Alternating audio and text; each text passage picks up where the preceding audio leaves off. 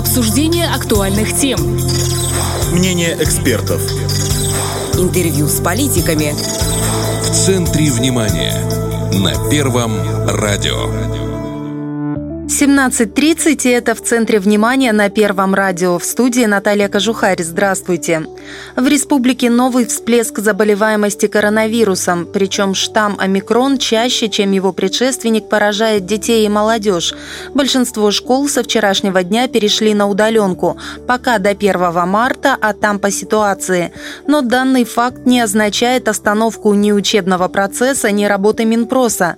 Как проходит дистанционная учеба, что нужно нужно российским студентам из Приднестровья для прохождения практики дома, для чего вручают госпремию ученым и что войдет в план развития образования. Обо всем узнаем сегодня. С нами на телефонной связи заместитель министра просвещения Наталья Солдатова. Наталья Викторовна, добрый день. Добрый день. По поручению премьера Минпрос начал составлять дорожную карту по улучшению качества образования. Какие направления будет включать этот план? Ну, проект дорожной карты представляет собой комплекс мероприятий по созданию условий для осуществления образовательной деятельности, повышения качества образования и повышения мотивации участников образовательного процесса. Определены основные направления данного плана. Ну, во-первых, это улучшение материально-технической базы организации общего образования. Туда включены такие мероприятия по оснащению учебных кабинетов наглядными учебными пособиями, пособиями, различным учебным оборудованием, мебелью, компьютерной технику, обновление учебного фонда, ну и продолжение работы по подведению оптоволокна. Второе направление – это совершенствование системы работы в направлении профессионального самоопределения учащихся. Тут будут определены мероприятия по взаимодействию организаций профессионального образования с организациями общего образования по профессиональному самоопределению детей и подростков. И также работа по поддержке одаренных детей. Следующее направление – это повышение мотивации педагогов и привлечение молодых специалистов. Будет определен круг вопросов. Ну и еще одно направление – это обеспечение комплексной безопасности организации образования, который будет включать, в принципе, все виды мероприятий по осуществлению безопасного нахождения обучающихся в организациях образования, обеспечение средствами защиты, возможно, тревожными кнопками, охраной объектов образования, образования и так далее. Мы еще также рассмотрим эту дорожную карту, пока она в проекте. Но, по сути, все эти направления – это продолжение тех, по которым Минпрос уже работал, или что-то есть кардинально новое? Да, конечно, это продолжение работы по данным направлениям в соответствии с направлениями, определенными стратегией развития Приднестровской Молдавской Республики. А, вот буквально несколько дней назад был объявлен конкурс на соискание госпремии в области науки и инновационной деятельности. Что он из себя представляет, каковы цели и что вообще дает ученым получение этой премии? Ну, хотим отметить, что данный конкурс практически в течение 10 лет не проводился. Последний раз подведение итогов было в 2011 году. Государственную премию присуждают приднестровцам за выдающиеся достижения в области науки и инновационной деятельности. Они подразумевают создание и применение в производстве новых технологий, материалов, веществ, созданных на основе разработок соискателей. Сферы деятельности весьма разнообразные и охватывают практически все направления жизни. Ну, например, это номинации такие, как техника и технологические процессы, экономика, научно-технические разработки в производстве, хранении переработке сельскохозяйственной продукции, медицины и здравоохранения, строительства, архитектуры, обороны, безопасности, экологии, культуры. То есть большая сфера номинаций и выдвигаемые на соискание государственной премии работы принимаются к рассмотрению при условии, что их результаты уже имеют практическое применение, которое подтверждено соответствующими документами. Возможно, это выпущенные учебники, опубликованные научные труды и так далее. Порядок выдвижения работ, оформления, предоставления документов на соискание государственной премии размещен на сайте Министерства просвещения, поэтому там подробно с ним можно ознакомиться знакомиться. И работы, выдвинутые на соискание премии, также принимаются Министерством просвещения в срок до 1 мая. То есть это если суммировать, то тут речь идет не о чисто теоретических научных изысканиях, а именно о том, что имеет практическое применение на пользу республики. Да, совершенно верно. Э, вот актуальный вопрос, с которым к нашему премьеру во время визита в Москву не раз обращались приднестровские студенты, которые учатся в российских вузах. Э, ребята хотят иметь возможность проходить производственную практику дома в Приднестровье, и теперь такая возможность у них есть. Вот как это осуществляется? Да, такая возможность есть. Мы проводим в настоящее время информационную работу по оповещению э, обучающихся студентов в вузах Российской Федерации.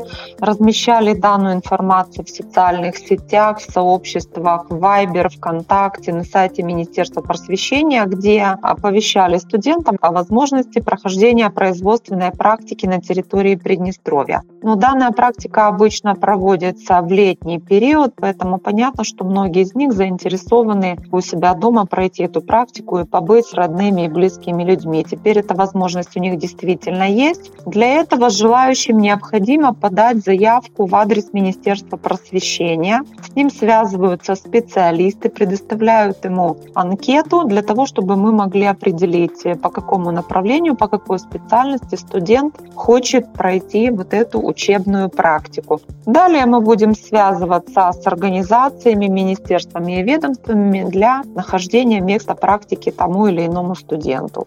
Также форма анкеты есть на сайте Министерства просвещения в новостной ленте, поэтому желающие могут э, сразу же заполнить анкету, она автоматически попадает в работу специалистам управления молодежной политики.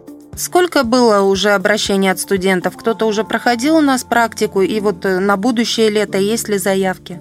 Нет, вот мы организуем практику на будущее лето. Это у нас впервые будет организована эта работа. Значит, до Нового года к нам поступило 4 обращения по электронной почте. В основном это такая специальность, как медиакоммуникации, средства массовой информации. Министерство цифрового развития, в принципе, не против оказать содействие данным студентам, поэтому сейчас с ними ведется дальнейшая работа специалистами. В январе мы открыли сообщество сообщество в телеграм-канале, в котором направили информацию об учащимся в вузах Российской Федерации. На сегодняшний день у нас есть уже 14 обращений, с ними ведут работу также специалисты управления молодежной политики по информированию студентов о возможности прохождения в практике, информируют механизм прохождения этой практики, как возможно это сделать. Ну и прежде всего мы выясняем, по какой специальности тот или иной студент хочет пройти эту практику.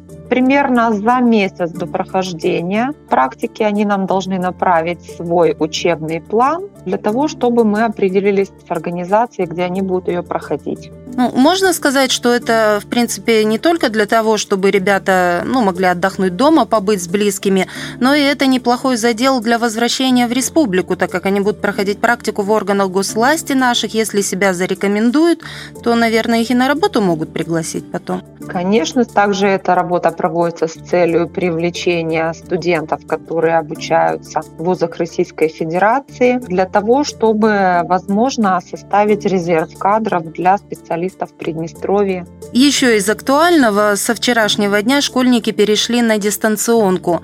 Как будут справляться школы? Эта практика уже достаточно налажена? Да, в принципе, мы уже работаем в такой ситуации не первый год. Многие направления уже налажены. Согласно решениям оперативного штаба, не все организации образования перешли полностью на дистанционный формат. Школы, где количество обучающихся менее 200 человек, остаются работать в очном формате, потому что, в принципе, у них не организована работа в онлайн-режиме, не подведено оптоволокно, оптоволокно проводилось обратилась к организациям образования в основном в городской местности. Эта работа у нас еще впереди по подключению малокомплектных школ. Ну и, в принципе, из-за малого количества учащихся по согласованию с Центром гигиены и эпидемиологии есть возможность организовать в малокомплектных школах работу в очном формате. Да, действительно, практика этой работы уже налажена. Мы общались с управлениями народного образования.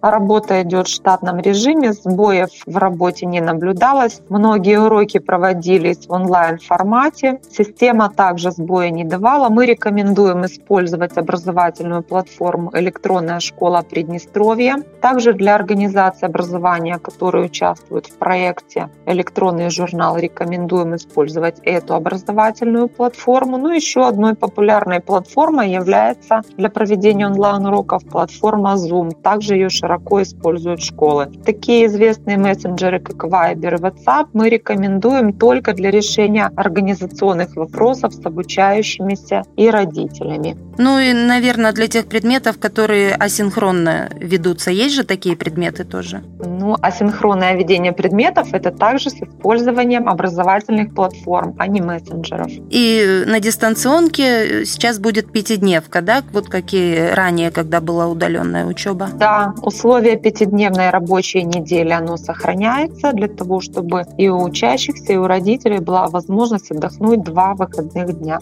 А вот как учителя и как сами дети относятся к такому формату обучения? Все-таки не идет ли удаленка в ущерб знаниям? Ну, относятся по-разному, но большинство, конечно же, участников образовательного процесса, как учителя, как дети, а особенно родители, отмечают, что живое общение, конечно же, лучше. Но сегодня мы прежде всего должны позаботиться об охране здоровья. Каждый учитель, конечно же, знает э, своих учеников, их сильные и слабые стороны, поэтому у него есть возможность на удаленке пообщаться и тет-а-тет с ребенком и составлять задания специально для учащихся. Это сложившаяся ситуация уже, конечно, не первый год, но она все-таки нестандартная и для детей, и для учителей. Кто-то из детей понимает, что ему больше интересно и удобно учиться именно так, используя дистанционный формат. А для учителей это создает возможность проявить себя использовать свои новые компетенции в использовании информационно-коммуникационных технологий, которые мы уже используем не один год. Спасибо, что нашли время ответить на наши вопросы, и мы вам желаем э, успешно преодолеть вот этот карантинный нелегкий период. Спасибо, всего доброго.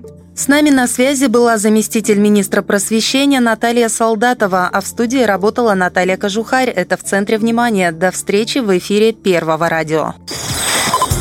Обсуждение актуальных тем. Мнение экспертов. Интервью с политиками. В центре внимания. На Первом радио.